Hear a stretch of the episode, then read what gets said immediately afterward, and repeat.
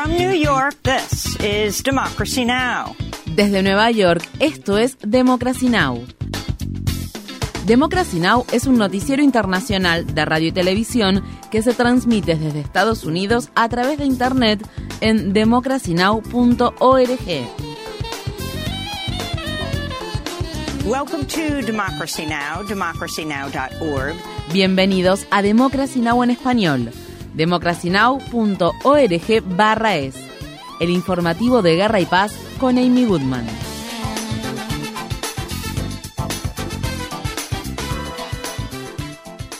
Soldados israelíes respaldados por tanques y artillería pesada han irrumpido en el sitiado hospital Kamal Adwan del norte de la franja de Gaza, donde 3.000 personas que se vieron obligadas a abandonar sus hogares se refugian de los incesantes ataques israelíes. La cadena Al Jazeera informa que varios miembros del personal médico del hospital se encuentran entre las personas que murieron a causa de los disparos. Asimismo, dos madres perdieron la vida el lunes cuando las Fuerzas Armadas de Israel bombardearon las la de maternidad del hospital. Entre los pacientes que quedan en el hospital hay una docena de niños y niñas en una unidad de cuidados intensivos y seis recién nacidos en incubadoras. Las autoridades sanitarias palestinas afirman que los soldados israelíes acorralaron a un grupo de hombres en el patio del hospital, donde los desnudaron, les vendaron los ojos y se los llevaron para interrogarlos. Un funcionario de la organización Human Rights Watch dijo que ese trato equivale a un crimen de guerra. El ataque al hospital Kamal Adwan se produjo al tiempo que las Fuerzas Armadas israelíes siguen bombardeando el sur de Gaza, incluida Rafah, que se encuentra en la frontera con Egipto, donde miles de palestinos que fueron expulsados del norte del enclave se enfrentan a una grave escasez de alimentos, agua, medicamentos, combustible y refugio. Estas fueron las palabras expresadas por Fatma Soliman al-Malahi, una mujer que junto con su familia se vio obligada a abandonar su hogar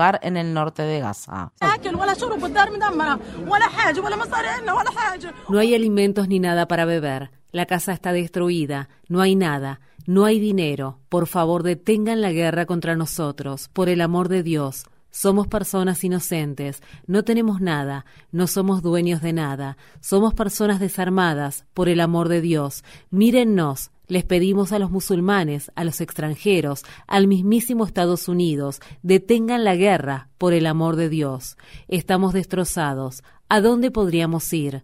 Nos trasladaron del norte a Rafah. No sabemos a dónde ir. No dormimos. Por Dios, no dormimos, estamos deprimidos, tenemos miedo, mucho miedo por nuestros hijos. Hay niños y niñas con discapacidades, paralíticos. ¿A dónde podríamos ir? مرضيين مع الأطفال مرضيين مشغولين وين نروح إحنا. Ciudadanos palestinos y sus simpatizantes de todo el mundo se unieron el lunes a una huelga mundial para exigir un alto el fuego inmediato en la franja de Gaza. La medida en la que se cerraron negocios y se suspendieron otras actividades durante un día se produjo en respuesta al veto por parte de Estados Unidos de una resolución del Consejo de Seguridad de la ONU que pedía un alto el fuego urgente en Gaza. En la ciudad de Washington, D.C., más de una docena de mujeres de origen judío de edad avanzada se encadenaron a la cerca que se encuentra frente a la Casa Blanca para instar al presidente Biden a poner fin a su oposición al alto el fuego. Las 18 mujeres que participaron en el acto de desobediencia civil leyeron los nombres de palestinos que murieron a manos de las Fuerzas Armadas israelíes desde que la organización Hamas llevó a cabo el 7 de octubre su ataque en Israel. Asimismo, las manifestantes también corearon Biden, Biden, elige un bando sí al alto el fuego, no al genocidio. Mientras tanto, en el Capitolio, más de 100 manifestantes ocuparon el lunes el hemiciclo del Senado para instar a los legisladores y al gobierno de Biden a detener la ayuda militar a Israel y en su lugar desviar esos fondos para proveer viviendas asequibles y atención médica en Estados Unidos, al igual que para cubrir otras necesidades. Muchos manifestantes llevaban camisas negras con las palabras inviertan en la vida. Decenas de personas fueron detenidas durante la protesta.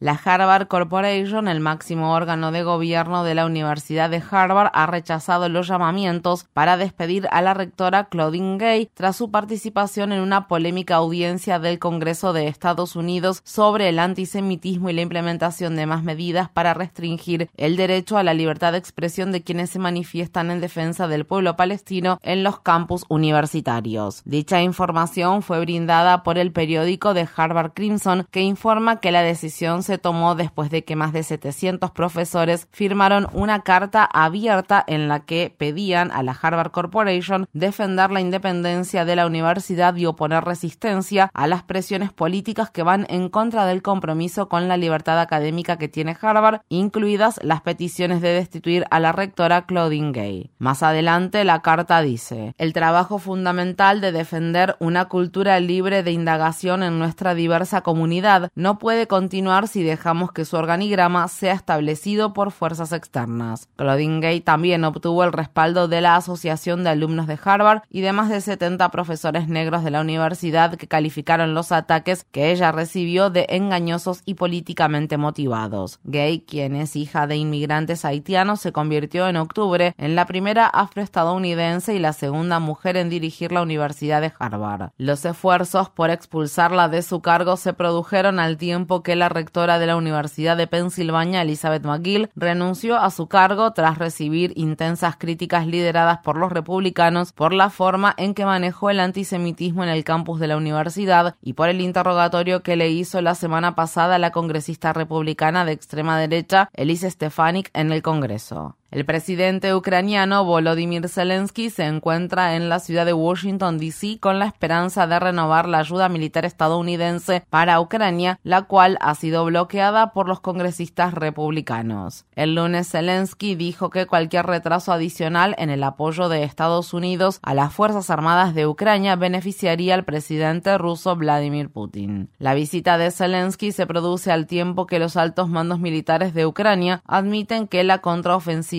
que han llevado a cabo durante meses para recuperar el territorio ocupado por Rusia en gran medida ha fracasado. La Casa Blanca ha pedido al Congreso que apruebe un paquete de ayuda adicional para Ucrania de más de 61 mil millones de dólares, el cual forma parte de un paquete mayor de 110 mil millones de dólares que también incluye armamento para Taiwán e Israel y dinero para militarizar aún más la frontera entre Estados Unidos y México. Sin embargo, los republicanos del Senado han rechazado el paquete de ayuda militar y han pedido que se destinen más fondos a restringir aún más la inmigración. Esto se produce al tiempo que el periódico The Guardian informa que los aliados del primer ministro ultraderechista de Hungría, Víctor Orbán, celebrarán una reunión a puertas cerradas con miembros del Partido Republicano para presionar por el fin del apoyo militar estadounidense a Ucrania. Dicha reunión tendrá lugar durante un evento de dos días que organiza el Centro de Estudios la Heritage Foundation. En Rusia, partidarios de Alexei Navalny afirman que el líder opositor ruso, que actualmente se encuentra encarcelado, ha desaparecido. El crítico del Kremlin ha estado encerrado en una colonia penitenciaria desde 2022 y condenado a más de tres décadas de prisión por lo que, según él, son cargos falsos de fraude y extremismo. Esos cargos se presentaron después de que Navalny logró sobrevivir en 2020 a un aparente intento de asesinato al ser envenenado con el neuro tóxico llamado Novichok. El lunes, la portavoz de Navalny dijo que temía por su vida. Para nosotros lo más importante es encontrarlo lo antes posible, porque ahora mismo está completamente solo y está literalmente en manos de personas que ya intentaron matarlo una vez. Así que no sabemos qué volverán a hacer.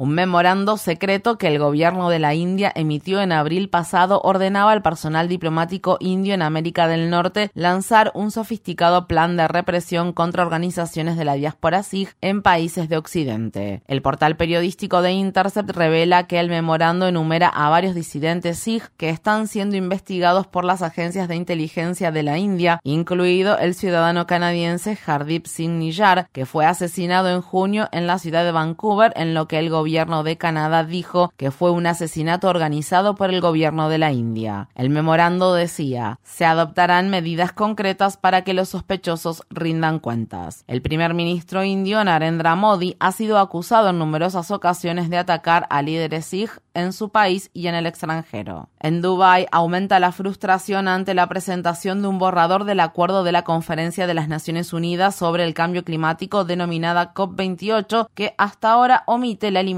gradual de los combustibles fósiles, lo que ha suscitado críticas generalizadas por parte de los activistas contra el cambio climático, quienes han condenado el borrador por considerarlo una sentencia de muerte para el planeta. El documento que fue publicado el lunes pide en su lugar reducir tanto el consumo como la producción de combustibles fósiles. El ambientalista y ex vicepresidente de Estados Unidos, Al Gore, dijo en las redes sociales, la COP28 se encuentra ahora al borde del fracaso total. Mientras tanto, varios activistas realizaron el lunes una acción de protesta pacífica frente a una sala de reuniones de la Expo City de Dubai donde estaba previsto que el presidente de la COP28, el sultán Al-Jaber, ofrecería una conferencia de prensa. Los manifestantes se tomaron de las manos y formaron una fila exigiendo la eliminación gradual de los combustibles fósiles. Estas fueron las palabras expresadas por Emma Bureta, una activista contra el cambio climático estadounidense de 17 años.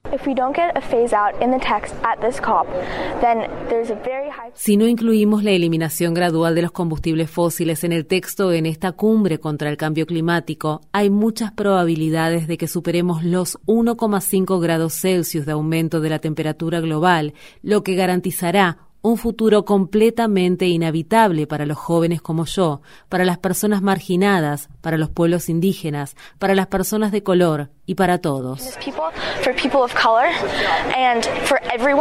En el estado de California, un grupo de niños y niñas presentó una demanda federal en la que acusan a la Agencia de Protección Ambiental de Estados Unidos y a su administrador de no regular los gases de efecto invernadero que ponen en riesgo la vida de los menores a pesar de ser conscientes del daño que dichos gases causan a su salud y bienestar. Esta es la más reciente de una serie de demandas contra el cambio climático lideradas por jóvenes que la firma de abogados sin fines de lucro, Our Children Trust, ha interpuesto. El demandante, Abro S., de 14 años, dijo en un comunicado, Estamos experimentando lo que nadie debería tener que experimentar. Nos enfrentamos a una negligencia constitucional. Estamos demandando a la Agencia de Protección Ambiental de Estados Unidos por no protegernos. El aire que respiramos se ha convertido en una víctima de su negación a protegernos. En agosto, un tribunal del estado de Montana falló a favor de un grupo de jóvenes que habían interpuesto una demanda similar en la que demandaban al gobierno estatal por violar sus derechos constitucionales al impulsar políticas que promovían el uso de combustibles fósiles. El fiscal que está a cargo del caso federal que enfrenta a Donald Trump por intentar revertir la victoria electoral de Biden en las elecciones presidenciales de 2020 ha pedido a la Corte Suprema de Estados Unidos que defina si el expresidente tiene inmunidad frente al proceso judicial. En un intento por evitar cualquier retraso en vísperas del juicio contra Trump, el cual está programado para el 4 de marzo, el fiscal especial Jack Smith solicitó el lunes que la Corte Suprema le dé una respuesta lo antes posible. Trump está acusado de liderar los esfuerzos para revocar los resultados de las elecciones presidenciales de 2020 y de incitar a la insurrección del 6 de enero de 2021 en el Capitolio de Estados Unidos. Sin embargo, el expresidente ha afirmado que la Constitución le otorga inmunidad absoluta frente al proceso judicial. Durante el fin de semana, Trump volvió a decir que no sería dictador si volvía a ser presidente, excepto en el primer día de su mandato. El expresidente habló en la gala anual del Club de Jóvenes Republicanos de Nueva York que se celebró en Wall Street.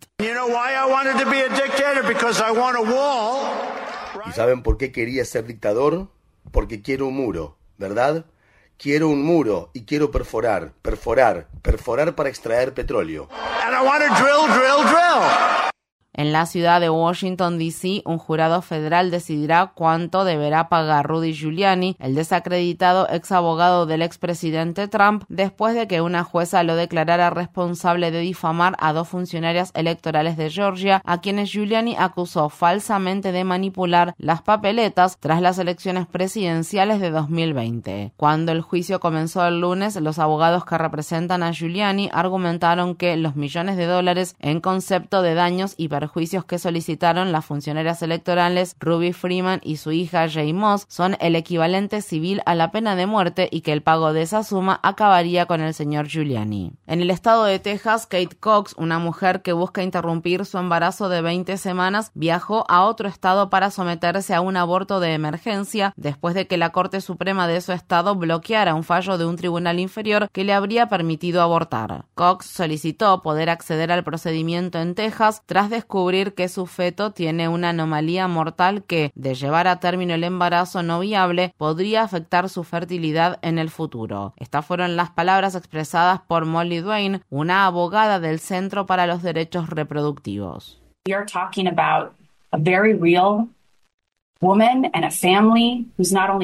Estamos hablando de una mujer y una familia muy reales que no solo están de luto por la pérdida de su bebé, sino que además se enfrentan a graves problemas de salud que, como saben, se ven agravados por el embarazo que debe sobrellevar todos los días y que el fiscal general básicamente diga no, yo sé más que sus médicos y puedo desestimar la atención médica que todos los demás dicen que necesita es algo realmente impresionante de ver.